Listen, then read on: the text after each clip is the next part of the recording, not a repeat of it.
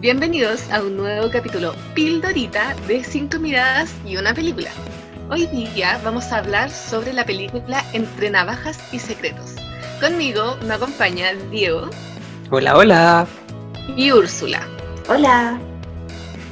Entre Navajas y Misterios eh, y Secretos, perdón, es una película eh, de misterio comedia que dura aproximadamente 2 horas 10 eh, la película está protagonizada por Ana de Armas. En su elenco también se encuentra Daniel Craig, que va a ser un detective. Chris Evans, Jamie, Lee y también trabaja eh, Catherine Langford, que no me acuerdo del apellido, como también parte de esta familia eh, que más adelante les vamos a ir contando un poquitito de qué trata. Chicos, eh, a mí me gustó la escenografía mucho. Eh, bueno, primero la película si bien tiene muchos colores, así como muy vivos, entonces te llama mucho la atención estar viendo la película en todo momento. Eh, hay en la parte de la interrogación, el interrogatorio de la película, hay un asiento, como un pseudo trono con muchos cuchillos que se parece mucho como a el trono de Game of Thrones, de Juego de Tronos. Era como, me asimiló mucho eso. Yo nunca he visto esa serie, pero por los afiches se parece mucho. También, eh, si es que alguien jugó el juego El Club, es como estás viendo este juego hecho película. Entonces es como muy rico así si tú jugaste alguna vez y dijiste, pucha, me gustaría que, que esto fuera como más animado, actuado, eh, verlo en escena, esta es tu película. ¿Qué más? Eh, la fotografía muy linda, como dije, la escenografía está muy bien hecha. Es una casa preciosa con... Es que es el club hecha película. Ese es como mi resumen de, la película. Eh, a mí me gustó mucho la casa, como dice la Úrsula, es como... Es una casa de misterio, tiene como muchos cuadros grandes, muchas escaleras, muchas ventanas secretas o pasillos que no llevan a ninguna parte por lo mismo, porque, bueno, ahí parte, no es como un spoiler, pero se supone que esta casa es, es, de un señor que escribe novelas de misterio, entonces como que la casa le hace mucha justicia a un señor que tiene una trayectoria así. Y me encantó mucho el elenco, encontré que era alto chiste el elenco porque la familia es es un tiro al aire, cada, cada personaje lo encontré muy eh, especial a su manera, único a su manera. Eh, me gustó mucho el personaje del Daniel Craig como este detective como medio clásico, medio como... Eh, no una burla, no, sé si como un homenaje o una sátira de un detective, pero lo encontré muy entretenido. Y me gustaron mucho los colores y me encantó el final de la película. Yo en verdad igual la recomiendo porque es muy llamativa. La película ustedes van a ver y los colores les van a llamar mucho la atención. La historia, como decía Úrsula, es un juego. Y yo hace tiempo no veía una película así. No sé cuál sería como la última, chicos, que ustedes vieron, parecida. Pero yo hace mucho que no veía una película con esa trama y que fuera del último tiempo, porque es una película del año pasado, del 2019. Distinta sí. ¿Ah? Y yo pensaba como en la película Club, porque existe la película Club de hecho, pero no la he visto, pero sé que existe. Pero como que solo pensaba como, sí, obvio, está la película Club, pero no me acuerdo, nunca la vi, así que no cacho. ¿Y, de cuándo fue? ¿Y hace cuánto fue esa película? ¿Noventas? Quizás, muchos años. No es como ver una serie de detectives, sino que es, interesante. Como no, además que es más rapidita porque si ves una serie está clara que van a ser a lo menos cinco capítulos, no sé, de, esto, pero esto es como película más rapidito, dura dos horas nomás, inicio, desarrollo final. Claro. Los personajes igual son como... Eh, no son muy... Uno no presenta mucha empatía con los personajes porque son como muy personaje, no sé, no sé cómo decirlo. muy caricaturescos. Eso, muy caricaturescos, como que cada uno es una caricatura de cada personalidad y es como, no, en la vida real nadie es tan así extremo como te los presentan estos actores. Porque si bien es muy caricaturesco, pero está muy bien hecho. Eh, los, los, eh, los actores actúan muy bien en esta película y bueno, el medio elenco también que se gastaron. Es un muy buen elenco. Espectacular. ¿Les tinca si ahora vamos a los spoilers y les contamos un poquitito de, de qué trata la película? O sea, igual me da como lata, porque como es un thriller de misterios, como que siento que le contáis la película a la gente y matáis toda la experiencia, pero... Sí, pues, pero, pero, no vamos a contar eso.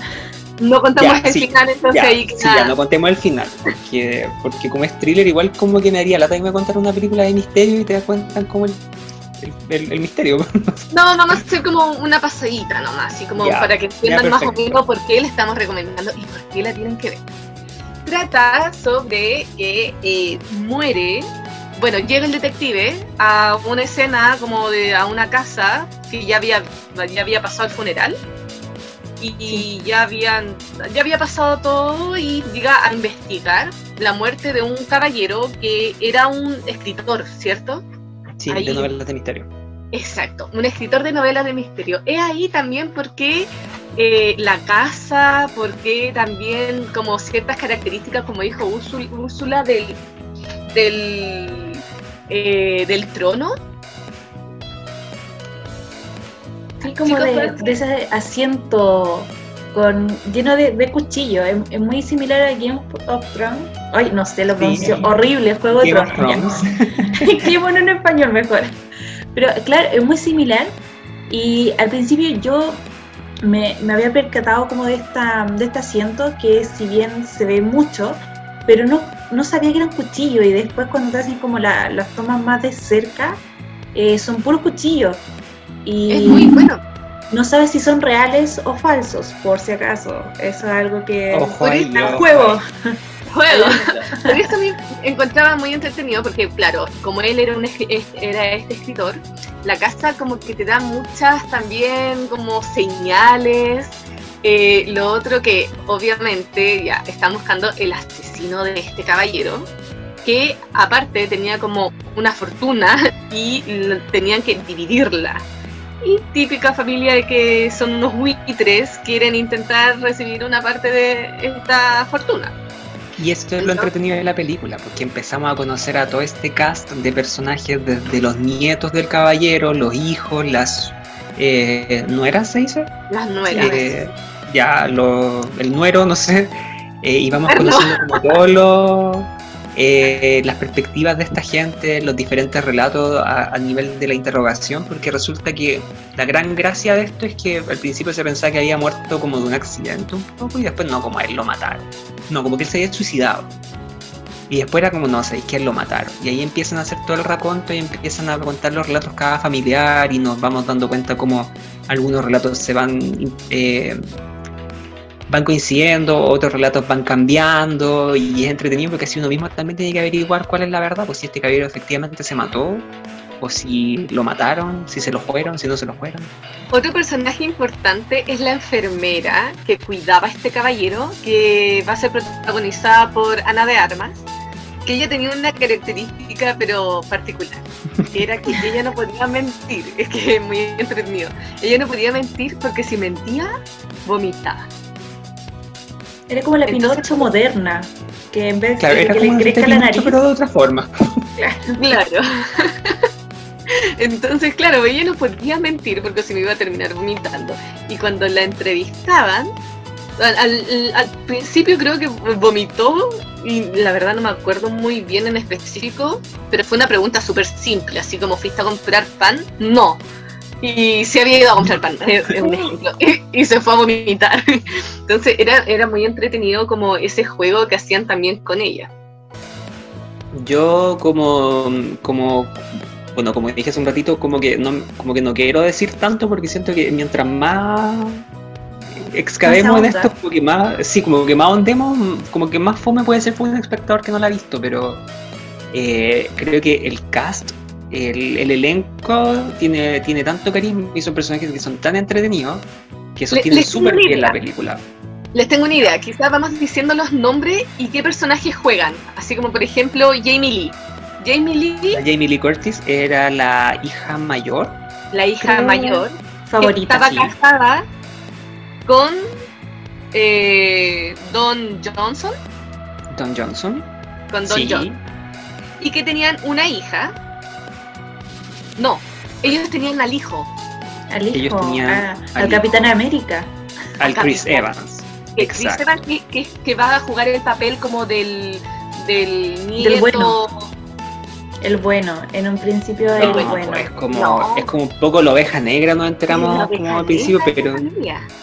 Pero sí, o sea, es como el bueno para la protagonista, la, ayuda mucho. Ah, claro, sí. Es como su dado madrino. Es Claro. un poco el lado Madrid. También va a trabajar Ah. con Tony. Colette, La Toni Colette, que es, era, estaba casada con un hijo que ya no está, aparentemente.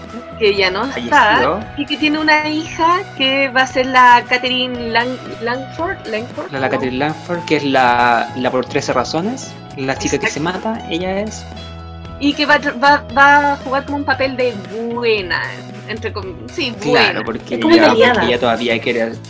Porque ella aún quiere a su familia, ella, ella aún se siente parte de la familia a pesar de que su marido ya no está. Entonces, esa es como su gracia de la Toni Colette. ahí. Es Exacto. una hippie bastante extraña, Aparte, tiene como, como que con la plata que bueno que estuvo con su marido, ella aprovechó de hacer como spas y masaje, mucho incienso, mucho de esa onda. Exacto. De las místicas. Trabaja Mitchell Shannon, que sería el hijo de este caballero, ¿cierto? El, el Michael Eh, Shannon, claro, él el, el que era. El hijo que, que hace todo mal. Él es más Sí. variento en realidad. Era, él era encargado de la, de la ¿cómo se llama la casa de- a donde, a donde uno publica libros? Del, Editorial. el La editorial. editorial, la editorial. Y él iba a tener un hijo que es que trabajaba como hijo Jaden Martin. Que era el como cabro, el cabro chico como teenager de la familia. teenager de la familia. Y, y todos entre ellos hacen un complemento súper bueno. Y si se dieron cuenta, es un súper buen cast. Es como. Súper bueno. Hay alto actor, bueno, premiado. La Toni Colette es seca, en un papel que es como medio de comedia. Uno que Sí. es una comedia finalmente, pero creo que el papel de ella es súper chistoso. La Jamie Lee Curtis es como la hija, es la hija mayor de este caballero y tiene como un lazo bien especial con su papá, que es súper importante en la trama.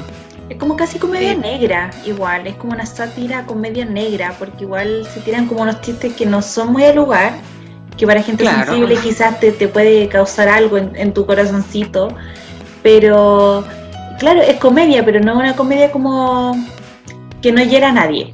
No es como No una es una comedia comedia de. Adam Sandler, Claro, no es ese tipo. pero es entretenida, recomendadísima. Súper recomendadísima. Estoy buscando en este momento la nota. Nuestro De la Excel que tenemos. Nuestro, nuestro Excel de papel. Súper moderno. ¿Alguien quiere explicar algo más de la película? Igual la película si a ratos se te hace como súper predecible, te derriban toda esta hipótesis a, a medida que va pasando la película de, de todos los, los protagonistas, porque claro, la película parte con interrogatorios hacia todos los protagonistas, sea, a todos los participantes de, de esta familia. Entonces uno dice, ah, entonces este es el bueno, este el malo. Después, bueno, según la versión de este otro, este otro era malo y este era bueno. Entonces ahí uno tiene que ir jugando como el policía ladrón.